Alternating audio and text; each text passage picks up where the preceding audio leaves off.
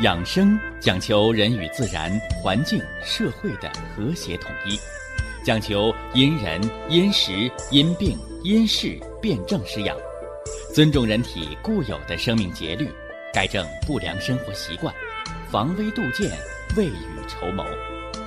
让我们一起学习、感受、实践养生的大智慧，用智慧去把握健康，用身体去感悟健康。用心灵去感受健康的幸福和快乐。欢迎收听《我和健康有个约会》。下面有请徐老师讲解博医文化的大智慧，让我们一同感受健康带给我们的快乐。好，下面有请徐老师。徐老师，您好。哎，主持人好。全国。各地的听众朋友们，大家好。今儿给大家说什么呢？今天呢，给大家说说春季养肝、五脏平衡，是吧？啊，说作为一个公民，啊，我们都是中国人，啊，公民呢有他的权利，是吧？有这个权利。同样，他就有他这个义务，啊，有这个义务，所以权利和义务是并行的，是吧？那么同样啊，那么五脏的平衡也有他的权利，也有他的义务，是吧？我们古代的先贤先圣，我们的祖先。仰观天象，俯观人的五脏，向内看，向内看，采用内观的方法，认识了自己，认识了自我生命的奥秘。于是，按照自我身体天成的这么个特点，开始规范社会，是不是？我们常给大家讲，是吧？叫父子有爱，是吧？君臣有义，啊。那么这都从哪儿来的？这些古代的，被有些人称为封建的，什么三纲五常，是吧？从哪里来？都是人们。对人的生命现象的认识总结出来的，但是现在好多呢已经背离了，是吧？那儿子可以打父亲了，是吧？上了焦点访谈了，是吧？哎，大家都唾弃，是吧？派出所的人也来了，又能怎么着？啊，又能怎么着？啊，道德败坏。但问题出在哪里了？啊，问题出在父亲的身上，啊，叫教子无方，啊，所以呢，你的儿子就会道德败坏来打你，啊，有的邻居看了说那是报应，啊，怎么说呀？说他年轻的时候就打他爹，说他老了儿子打他应该，你看，所以说，什么叫老猫炕头睡？一辈传一辈啊，啊，就在这儿。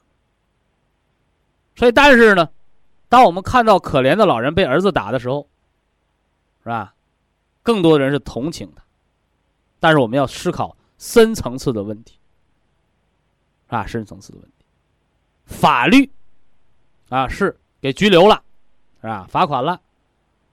你拘留完了，罚款完了，你这个儿子回家就孝顺他的父亲了？我想不是那么简单。所以，什么事情一旦需要靠法律去约束了，那么道德，道德就丧失到了底线，是吧？中国人说叫“百善孝为先”呐，是吧？在北方啊，一个老太太啊，养了五个儿子，啊，现在居无定所，是吧？居无定所，变成接力棒了。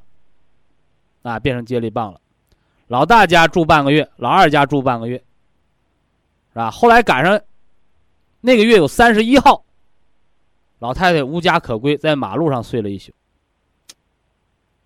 为什么呢？老大说不对啊，是吧？我这十五天完了，啊，到三十号结束了，那一号、三十一号多出来一天呢。老二说不行啊，我是一号到十五号啊，那空一天怎么办？让咱妈睡马路吧。啊，百善孝为先，是吧？你靠法律约束这个，那么母子之爱、孝心之爱哪里去了？是吧？那么今天我要给大家讲，讲的是权利义务，讲的是五脏的生克，是吧？你生了他，你就一定要教育他。你不教育好，最后就会报应到你的身上。很有趣，是吧？有人说这是封建迷信，是因果。我告诉你，这就是中医的传承，是吧？种瓜得瓜，种豆得豆。父亲的身体不好，儿子好不了，传承。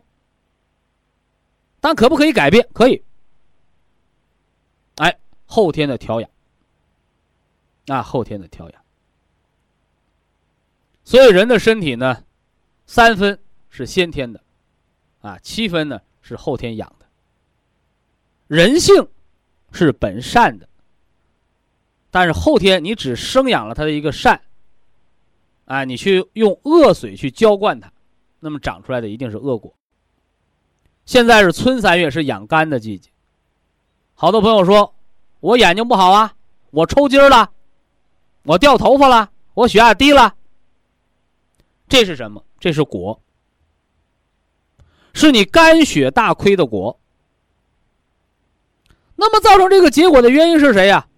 你不要认为是春天得的病，是冬天。去年冬天冬至的时候，我讲过，我说冬天不冷，夏天不热，必生温病，这是《黄帝内经》上的话。说冬天呢，若是不冷了，夏天呢也不热了，那就要发生大量的传染病、瘟疫嘛，是吧？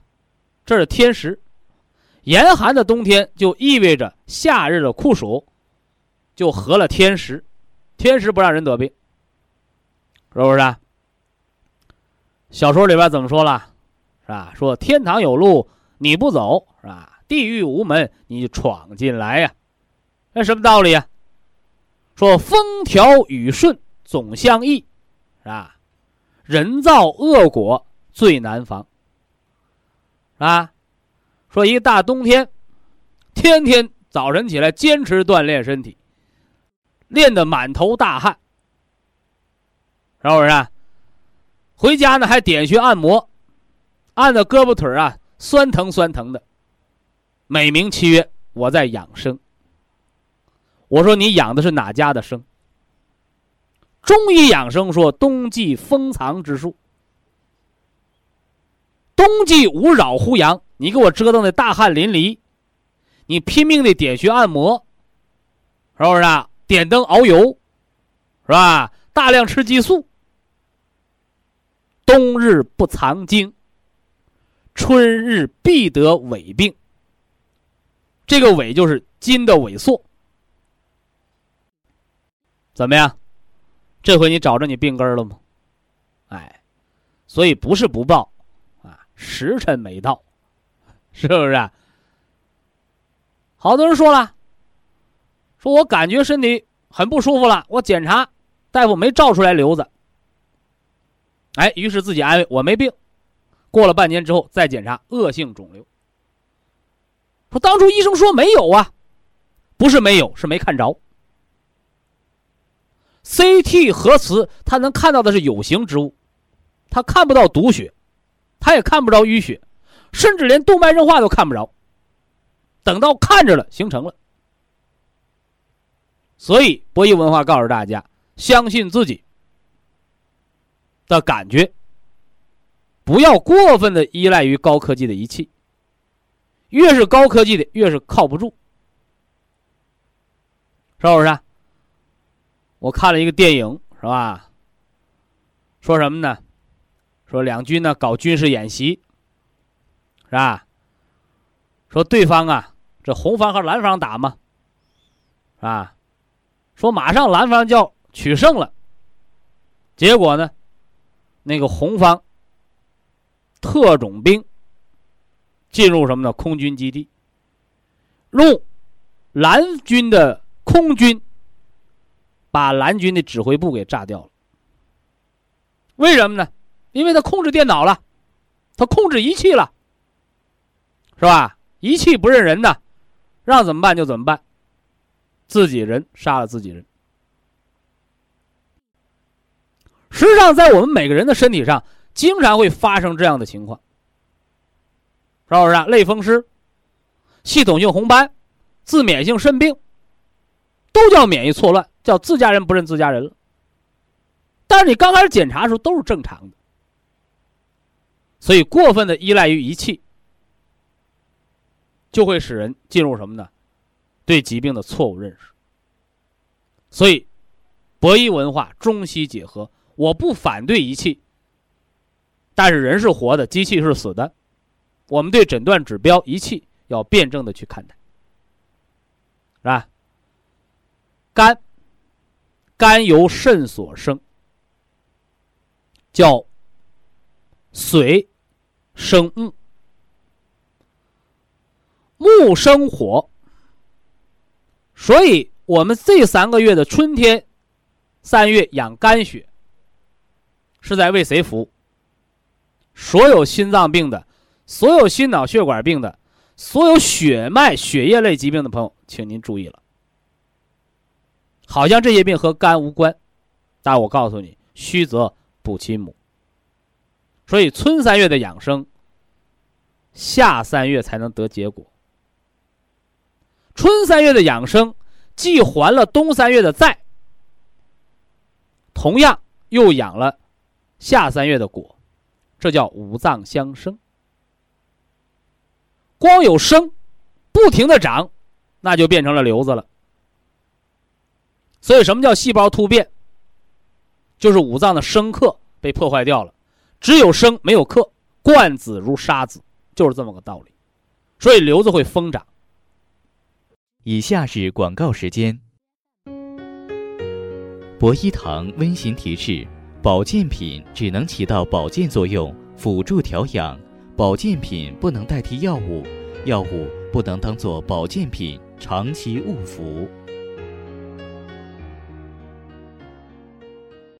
盘锦的是吧？哎，听众朋友，正在呢吃这个中药，啊，我考虑他应该是治肝胆方面的疾病。为什么呢？因为那个开中药的老大夫说了，说吃这中药忌口，忌什么呢？忌荤，忌荤，啊，挺有趣的啊。实际上呢。我们以前给大家讲中药的君臣佐使的时候，也给大家讲过，啊，有些中药是要忌口的，啊，你比如说吃人参要忌萝卜，人参补气，萝卜行气，哎，两个相顶就会破坏药物作用。另外呢，吃中药要忌口，你比如说，我们吃补益脾胃的中药就要忌生冷辛辣，但大家还要知道。不是药忌口，是人病忌口。你本身脾胃就虚寒，越寒你越吃凉的，你不等于越冷越吃冰棍吗？虚，虚则遇火则火，遇寒则寒，你还吃辛辣的，不就产生了虚火吗？所以呀，中药忌口，除了药物之间的拮抗之外，本身不是药忌口。而是病忌口。那什么样的病人忌荤呢？实际上没有。啊，饮食如果只吃素不吃荤的话，会得脂肪肝，会得糖尿病的。饮食如果只吃荤不吃素的话，会得糖尿病，会得动脉硬化的。说怎么着，吃也不成，不吃也不成吗？没错。实际上，真正的健康饮食，追求的绝对不应该是吃什么不吃什么，追求的是一种平衡。所以，世卫组织的食疗养生的原则叫荤素搭配。在古时养生啊，人到六十岁之前是不让吃肉的，是不让喝酒的。所以年轻人吃酒喝肉那是不良少年，啊。而唯独呢，到了六十岁之后，人到老年，气血亏虚，才有资格吃肉来补一补，才有资格吃酒。来培固一下阳气，来舒筋活血。但是我们看看现代人呢，是年轻的时候胡吃海造，吃出糖尿病，吃出脂肪肝了。到老了呢，一下子忌了，不吃肉，不喝酒，到后来反而得了脑萎缩，是不是？所以这一点大家一定要清楚，啊，人是离不开肉的。越到老年，实际上越缺，啊，越缺。所以忌荤，这提法很有趣儿啊。就像那个医生说，胆囊炎的人忌鸡蛋，为啥不让吃？吃了疼。为啥吃了会疼啊？因为吃了分泌胆汁儿啊，胆汁淤阻，它不就疼吗？那不吃不分泌，不吃就堵死了，到时候开刀割掉。所以我让大家胆囊炎吃鸡蛋，我不是明知山有虎，偏向虎山行，我是让你吃，叫原汤化原食。你的胆结石是你的胆汁儿当中的胆固醇浓缩结晶而成，钙化了。原汤化原食啊，你只有用你的胆汁儿，新鲜的胆汁儿，才能把那结石大石化小，小石化了。才能把它排出去。你要不吃了呢，反而呢，结石就梗在那儿，甚至淤积的胆囊的胆汁儿没有更新，结石还会长大。这就是思维方式，这就是刨根问底儿，这就是知道疾病的本质之后，改变错误的生活陋习，而达到的养生健康的目的。所以呀，你像糖尿病、脂肪肝、高尿酸血症这样的朋友，绝对不是忌肉，也不存在什么忌不忌荤的问题，而是告诉你饮食要偏素，而不是忌荤，荤素搭配，以素为主。另外呢，不要过于油腻。所以这是饮食。所谓的忌荤的，应该正确的说法。那么这个朋友又问到了，说你那保元汤是荤的还是素的？我说保元汤是素的，你信吗？是不是？那牛肉是吧？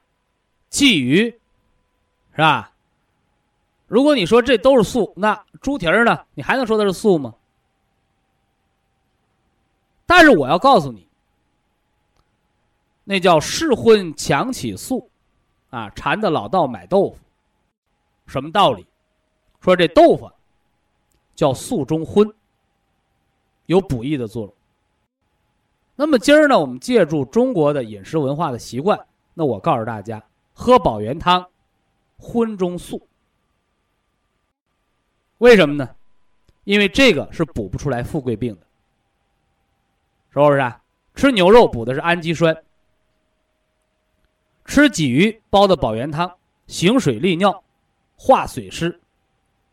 那加了猪蹄儿干什么？补细胞液，养细胞膜，胶原蛋白，让肌肤、血管、肌肉弹性增加，细胞修复。所以这里边没有长你油脂的东西，这里边没有长你胆固醇的东西，所以叫素中荤，就是这么个道理。有人说呀，人的病是吃出来的。没错，富贵病的确跟吃有关，但是绝对不是吃保元汤吃出来的，是胡吃海塞吃出来的。所以今儿呢，再说一遍啊，保元汤人人都能吃，吃中药的能吃，吃西药的也能吃。因为如果人没了元气，中药西药都不灵。因为如果人元气大亏，中药西药都中毒。所以保元汤和任何药物不打架，不打架不一定就成朋友。所以我要求保元汤不能往里加中药，是吧？更不能往里添西药，包括博医堂的保健品。你可以用水喝，也可以用米汤喝，和这保元汤就挨不着。所以保元汤原汁原味儿，啊，补的是五脏六腑，是吧？补的是元气之阴血。所以在使用上，啊，不要和任何药物和保健品掺到一起，你把它隔开了时间。啊这大家注意就得了。所以这呢是给咱辽宁盘锦的啊，受了老大夫的指示啊，吃中药不让吃荤啊。问保元汤是荤是素啊？我相信我应该给你说的非常清楚了啊。不管你吃什么中药，完全可以喝保元汤啊。那你偏要问到底保元汤是素还是荤呢？豆腐叫荤，素中荤。啊那保元汤呢，叫荤中素，因为它不需要你消化，啊，百分百被人体所吸收，不增加五脏的负担，反可补益五脏，啊，补而不生富贵病，补而不上火，因为它养的是阴血，补而不呆滞。春三月养肝，咱们中医当中说的这个肝呐。不是肝脏这么一个零件一个器官，是藏在里面的，啊，藏在里面的。我把它叫肝系统。那肝脏的这个系统，它和我们的生命，和我们的健康，都有着怎样的关系呢？我就从头到脚给大家说吧。首先说呀，说人的头发，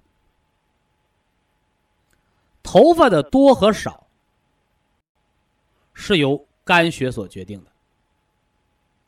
肝血亏的人，他掉头发，他谢顶，他斑秃。所以肝血亏的人，你要吃绿柔肝，你的斑秃就能长头发，是吧？你头发少的，他头发就变得。茂密，你头发细的，它也能逐渐长粗；你头发爱分叉的，它也能都能长好。这叫发为血瘀，啊，血瘀是一味中药。肝藏着血，血流啊流，在血脉当中，经脉、经络，经者是气血大的通道，是吧？十二条正经，任督二脉，这叫经。那络呢？络是气血小的通道。那么头发就是比络脉可能还要细，叫血瘀，啊，血流不到头发上，但血瘀复出来才能长头发。啊，这是肝血所养。说完了头发，说眼睛，啊，所以。现在好多眼科的医生，啊，跟他的病人讲，啊，人的眼睛不好，一定肝有毛病。所以好多呀，常年在五官科治不好的病，这样的病人知道到消化内科去看肝了，知道到心脑血管病科去看眼底了，哈哈，这是得益于博医文化，啊，得益于人生百病根五脏的道理。所以说，眼病的朋友，一要看肝，二要呢看心脑血管。反过来，我们再说心脑血管。现在比较时髦的病叫动脉硬化，老人有，年轻人也开始有了，是吧？那博弈论坛上说了，说人生百病根五脏。那么动脉硬化这个病，它是哪个脏器的病呢？血管弹性变差，是肝脏上的毛病。因为血管是肌肉，能扩张能收缩，叫能屈能伸。目主曲直嘛。那么动脉硬化不光是血管弹性，它还包括什么呢？还包括动脉粥样硬化的血栓、油脂啊。那这谁的毛病啊？哎，我说了，这叫湿。脾不能化湿，则痰蒙心窍。所以痰湿在血管里。是动脉粥样硬化的血栓，这又跟脾有关，是不是？那么还有啊，血管它里边呢出现了浮肿，是吧？钠水储留了，西医明白这叫电解质，那这跟什么有关呢？哎，我告诉你了，早餐吃盐是补药。晚餐大盐是砒霜，啊，我要说到忌口的问题了。肾病的人叫忌盐，结果现在好多得了肾病的人，一丁点盐也不吃，改吃清淡的，什么东西都不放盐，后来变成白毛女了，对不对？所以少盐不是不让你吃盐，是量要谨记。所以一样啊，吃大盐的人得高血压病。不吃盐的人低血压病，不就这么个道理吗？哎，所以动脉硬化、钠水储留、浮肿，哦，和肾还有关系呢，是不是？那血管紧张兴奋呢，和心经有关，是吧？那老冒虚汗呢，啊，那是跟我们的肺的收敛也有关。哎，到这儿了，你明白了吗？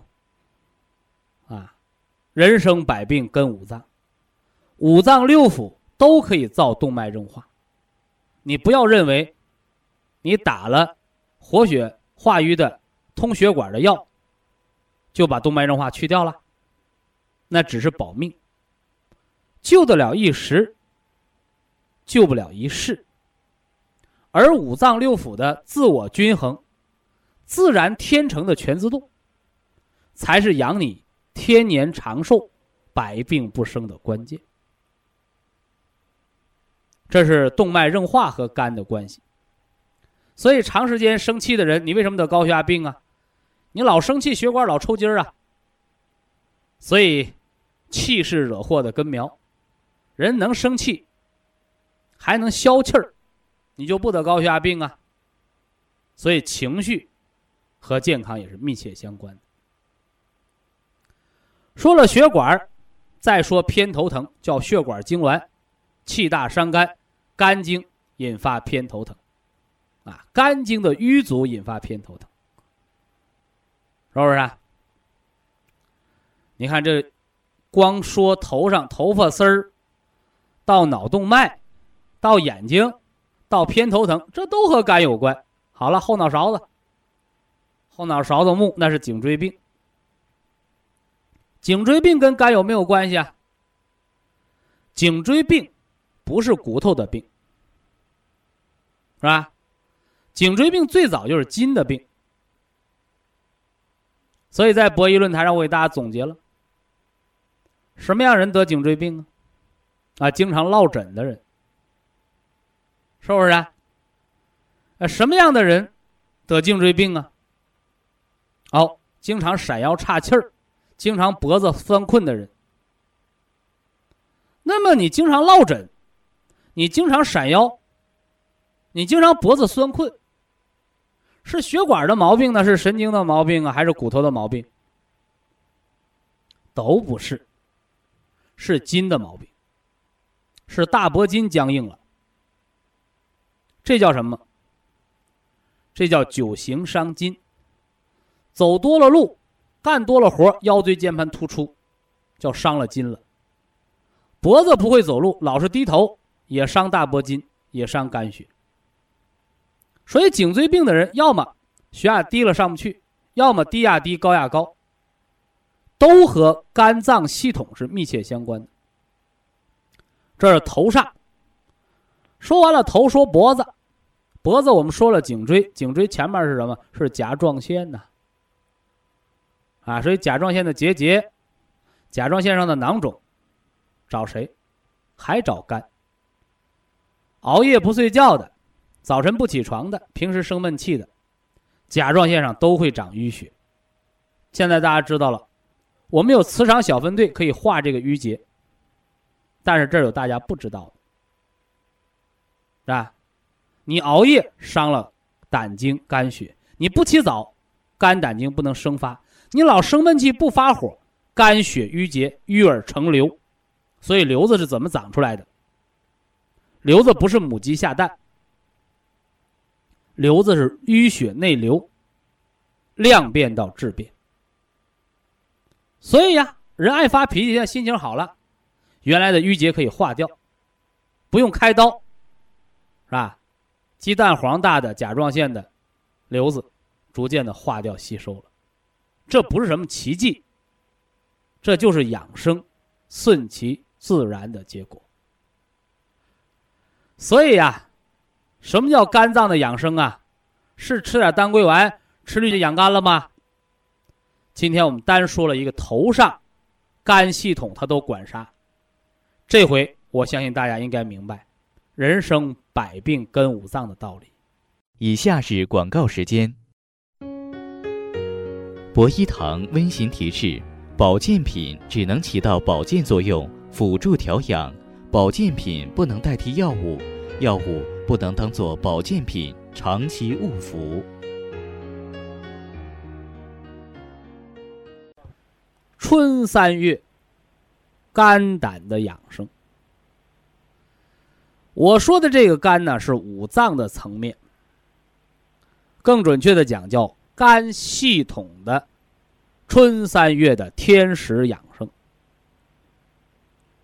那么现在啊，我们有好多听众朋友在学习，在实践博医养生疗法，是吧？有的在喝保元汤，是吧？有的朋友已经进入了五脏的调节期，是吧？在养肝肾，或者呢，在养心脾。是吧那目前呢，尚没有达到完全的天人合一。说我就靠吃饭睡觉，是吧？我任码保健品都不吃，我只喝保元汤，我就长命百岁、颐养天年了。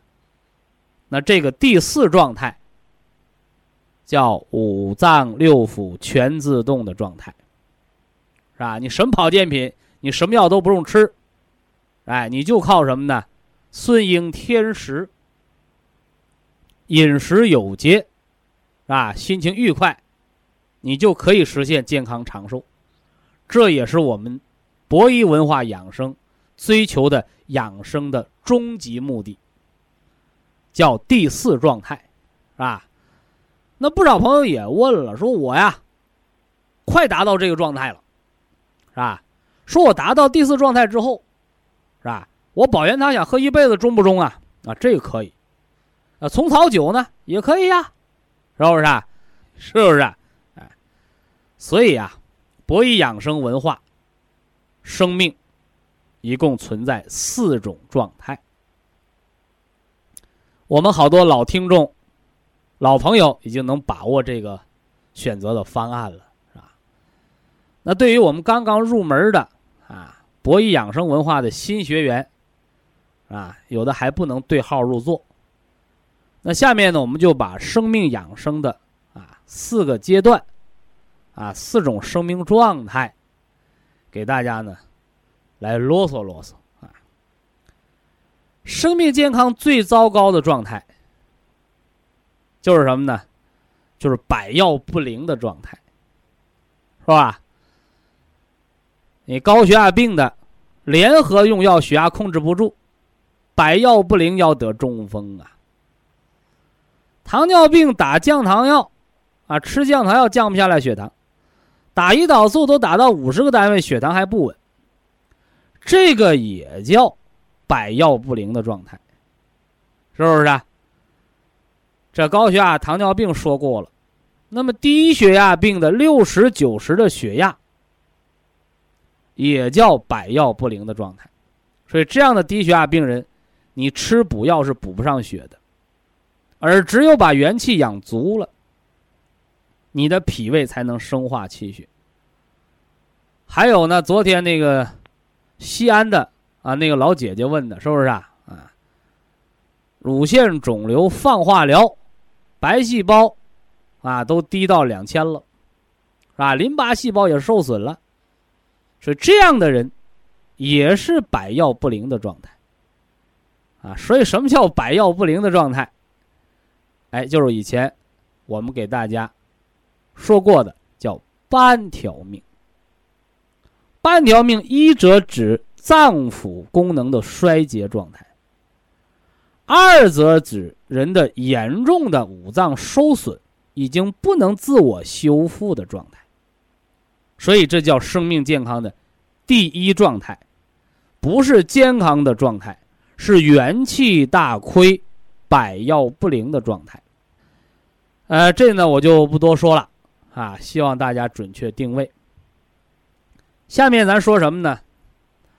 咱们接着说说肝系统，啊，中医的肝脏和西方医学进行结合，啊，这就是中西结合，是吧？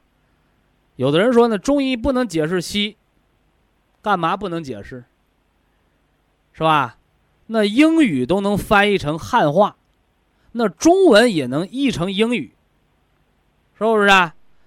连那个《本草纲目》都翻译成了一百六十个国家的文字，咋中医和西医就不能结合、不能对译呢？所以说不能的人，只能说明你见识有限；说能的人。我们要辩证的去论证，啊，我说的也不一定是百分之百是对的。什么叫论坛呢？哎，咱们论一论，咱们分析分析，合理的、科学的我们采纳，不足的我们改进提高，是不是？啊？所以天底下没有什么东西是一成不变的，啊，你包括。骨缺血，原来说是缺钙，现在明白了是肾精不足了。糖尿病原来认为尿糖高就是糖尿病，现在得看血糖，还得看糖化血红蛋白，而且血糖高的、糖化血红蛋白的，后来也摘掉了糖尿病的帽子。那么事实证明，糖尿病是代谢类疾病，是脏腑失调类病症。所以呀。事隔三日，当刮目相看。什么意思？你如果用不变的眼光去看待变化的事物，那是刻舟求剑，是墨守成规，是倒退，是落后。而如果你用发展的眼光去看待变化的事物，那叫与时俱进，是不是？啊？哎，那才叫什么呢？发展啊，那才叫智慧，才叫科技。所以我希望我们所有的听众朋友，咱们的天下博弈有缘人，要做智慧的养生的人啊，还不要墨守成规啊。所以糖尿病的一期和二期，啊，一型和二型已经不够了，是不是？啊？因为第三型的糖尿病胰岛素抵抗是现在世界卫生组织还没分的型，但是我们博弈文化、博弈智慧已经提前把它什么呢？哦，预计出来，啊，相信随着科学家们的研讨，将来这第三型糖尿病是要分出来的。是不是？我们先做个预言，啊，管他对错呢，啊。呃，咱们把头上头上的头发和肝血的关系啊，人的眼睛和肝血的关系，人那个脑血管的这个痉挛、偏头疼，跟这个肝血的关系，我们都给大家一一做了分析了，啊。因为咱们这个博弈论坛呢，是给普通的大众来学习的养生文化，所以有时候呢，哎，就得什么呢？磨到点儿。我讲一遍，那大学生肯定听会了。你给老哥哥老姐姐一张嘴就忘了怎么说话的人，拿起笔来就忘了字儿。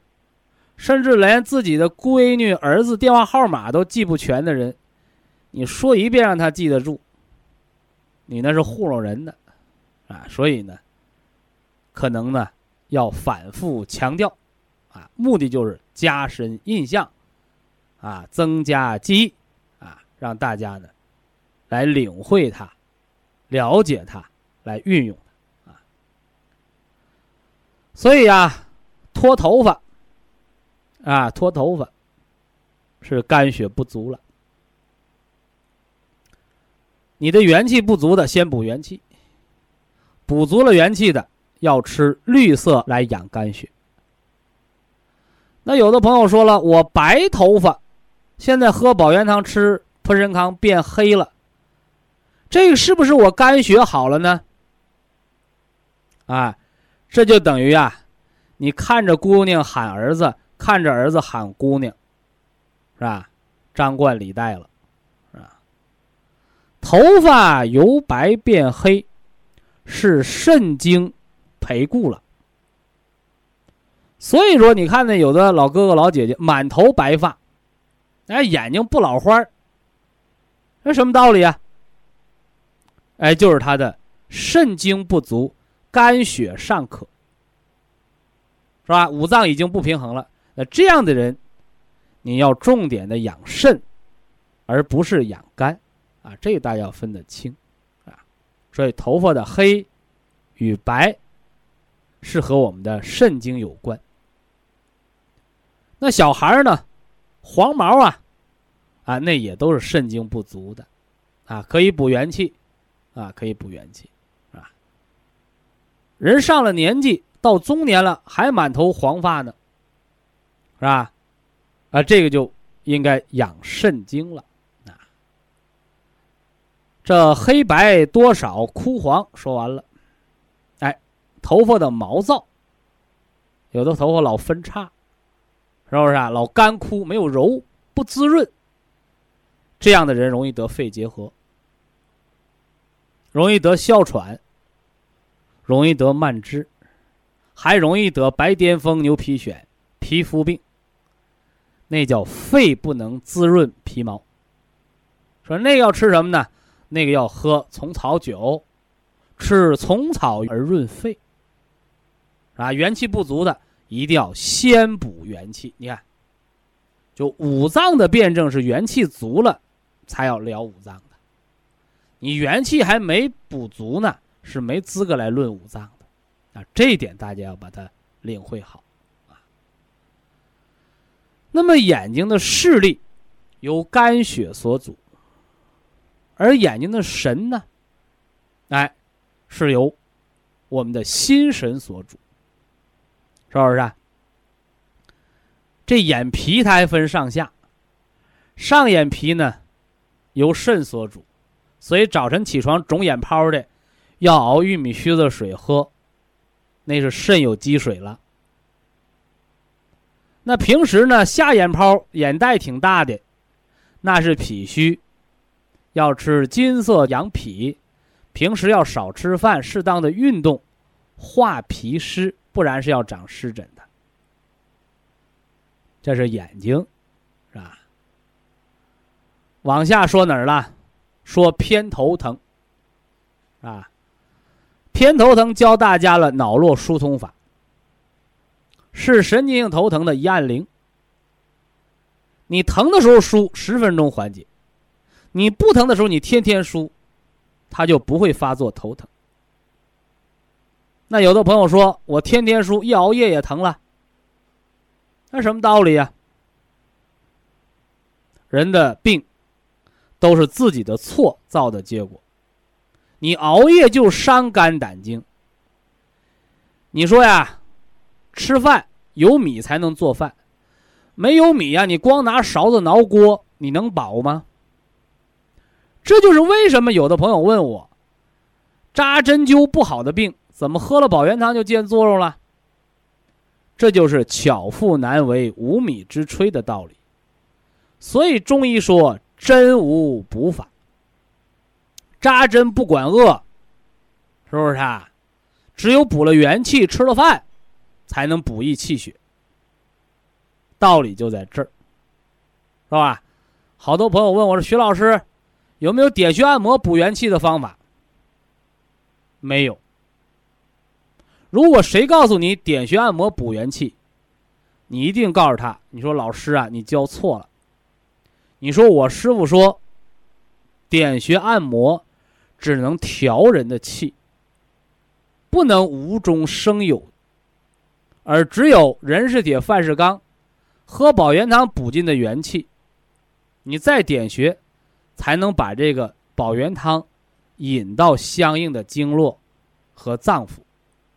所以点穴按摩可以引药归经，这不假，但点穴按摩叫真无补法。点穴也好，拔罐也好，刮痧也好，是补不了身体的，只能疏通而已。这个大家要明确。那么甲状腺上的疾病呢？甲亢，甲亢是肝阳上亢之症。甲状腺机能减退是肝血不足之症。那么好多朋友记着了，说徐老师，我们甲亢的不吃桂附地黄丸得补肾的，不假。虚则补其母，实则泻其子，就是这样的道理，是不是？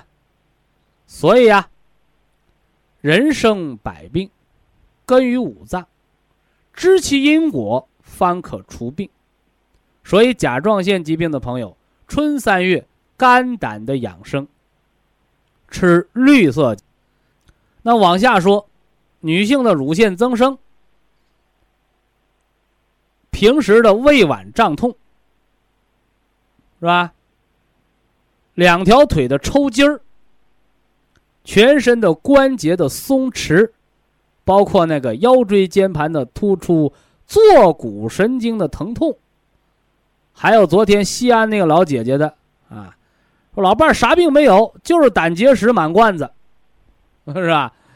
这不是病，这是啥呀？咋能自欺欺人呢？啊，骑驴找驴，是吧？大夫都告诉你胆结石了，你还问大夫？那我肚疼是啥病啊？不就胆结石闹的病吗？所以呀，看着病而不知，这个不是医生的错，是吧？而是医学知识不够。所以这就是一层窗户纸养生就是层窗户纸你把它捅破了，好多人明白了就能好病。你不把它说破，是吧？你看那个老太太，是吧？领着老伴儿，军大都检查了，就是没闹明白肚子疼，啊，放屁就缓解，就没明白是啥病。完了，拿着胆结石满罐子的化验单，啊，拿着要准备手术开刀的通知书，还问。我老伴儿为啥肚子疼啊？他那是症状，而这个是病根儿，啊，只此而已。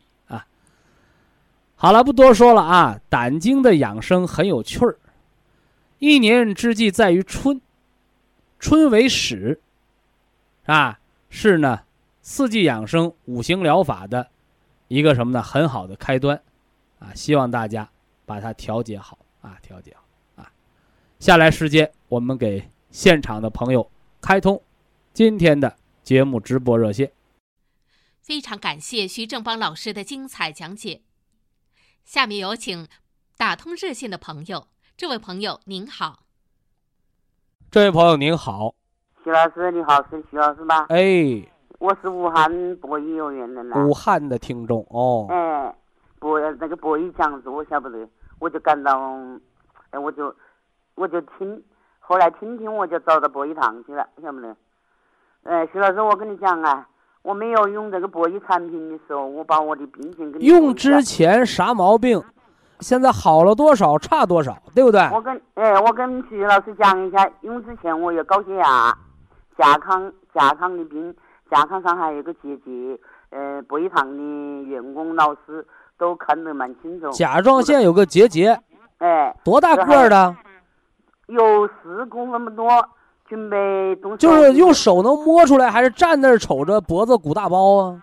站了都可以看得到。哦呦，现在已经消了啊，消了，开刀拿掉了。没有没有，是用博医产品啊。哦，是贴磁疗脚垫儿，对对对，再补点微量元素 C，哎，再疏肝利胆，这个淤结就能化掉啊。还有冠心病、脂哦，肪肝，哎呀，嗯，啊，胃也不好，胃受胃镜就是浅表性慢性胃窦炎，浅表性胃炎还是不算严重，很多见的啊。他因为有个胃窦炎，他说啊，胃窦也不要紧，我们就怕哎萎缩，紧是不是？那我这个窦胃窦啊，说的就是胃上的某一个位置。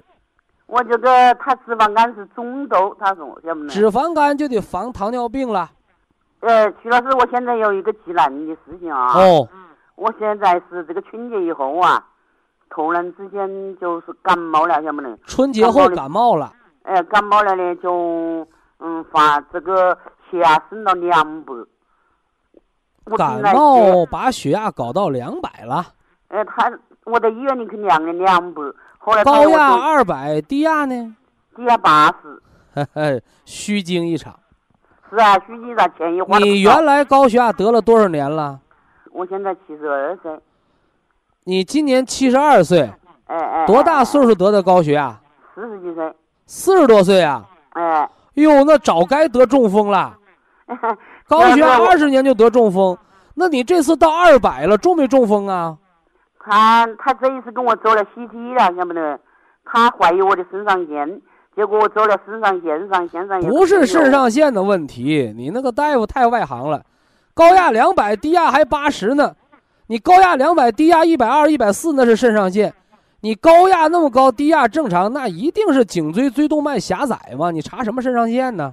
他让我做了脑 CT，脑 CT 做的有一个腔隙，它是两侧，么是那个结缔，那个结么结缔区有这个腔隙吧。那就中风了，已经中了风了啊！再就是腔隙性脑梗是三年以上的陈旧性中风啊。啊啊，嗯，他就还说了有轻微那个血压现在下来没有？老在两百人就活不成了。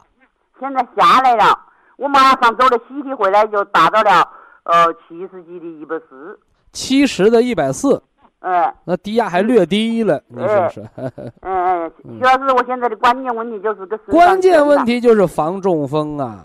我现在身上腺上那个腺瘤啊，它的直径是一点啊，八，长就长了吧，要有没有进来的？要紧了你还能住院开刀啊？我这住院，我在我们厂这里同济医院呐，我说那就你这么大年纪，医院大夫还敢给你开刀啊？他不敢开刀，我就给你。开完刀扔在手术台上，病人人财两空，咱们当大夫的那就缺了大德喽。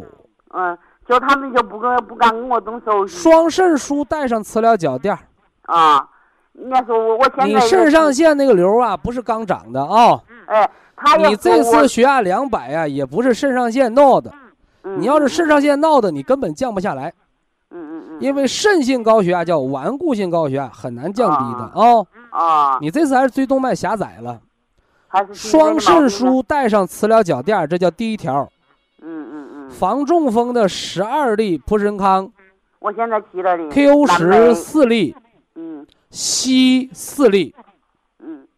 黑的参草颗粒四包，啊。黑的吃四包，金色糖凝颗粒吃一包，啊，完了金色的中午吃一包。金色的你的肾精不足容易中风的哦。嗯嗯哎嗯黑色黑色的刚说了是四包，金色的是一包啊。我还我跟你讲啊，我还那个有个有个压缩性的骨胸椎的这个八九十，有个牙手心的。那叫骨质疏松。我现在压缩性骨折了。嗯嗯。一个一个那个鹅卵石，你踹一脚能把它踹瘪吗？嗯，那不。那块是个煤球。煤球你能踹瘪吗？它都烧完了，一踹就踹瘪了。你骨密度都下到这种程度了，不就是肾亏了吗？嗯。中医说肾经主骨头啊，那个杜仲骨碎补，按现在骨头不疼你就按四粒儿，如果有骨关节疼痛你就按六粒儿。啊，完了骨碎补配着五子粉吃啊。我现在记得了，还有一点啊，徐老师。他晚上总是多梦啊，那不都是肾经来的吗？不足来的吗？哦，都是肾经不。哎，想睡觉，晚上吃上一次的那个那个，呃，天麻安泰啊。哦，那还。哎，天麻安泰管睡觉，管血压。哎，正好你血压还不好，你早晚各四粒，是不是？高血压加失眠嘛，不正好符合它的保健功能吗？嗯，主要是我在没有没有这个吃这个产品之前呐，我还做了这个心脏造影。做了造影放支架没有？没有，他有一个，他他先说是做造影没放支架的，就是浪费老百姓的钱。他说有一个血管呐，嗯，多了百分之五。一个造影花多少钱？花了九千多。九千多块。嗯。吃保健品九千多块能吃大半年。是是是。完了，你九千多块做完了啥不当啊？堵塞百分之五十和没堵一样啊。就人到了八十岁，什么病都没有，你心脏也衰老百分之五十，堵塞了，叫自然老化呀。堵塞七十了才叫心绞痛。好在你那个医院大夫虽然，是吧，赚了你九千块钱白花了，但是他没有给你安支架是好的。那有的咱让你花五万给一个普通型的心脏病再装个支架，那就更缺德喽。嗯，哎。我他我也没有给我开呀，你说什么？他的药都没有要我吃呀。你不严重吃什么药啊？我没有吃，他我刚说完，人到八十岁什么毛病都没有，你心脏功能相当于三十岁人的，呃百分之五十啊，呃你那是正常的呀，你那个心脏可能比好多得冠心病的六十多岁的人还好，偏得给你开药，偏得放支架你才得劲儿啊。啊。主要是我还想问你一下子啊，科学调养吧啊。好，非常感谢徐正邦老师，我们明天同一时间再会。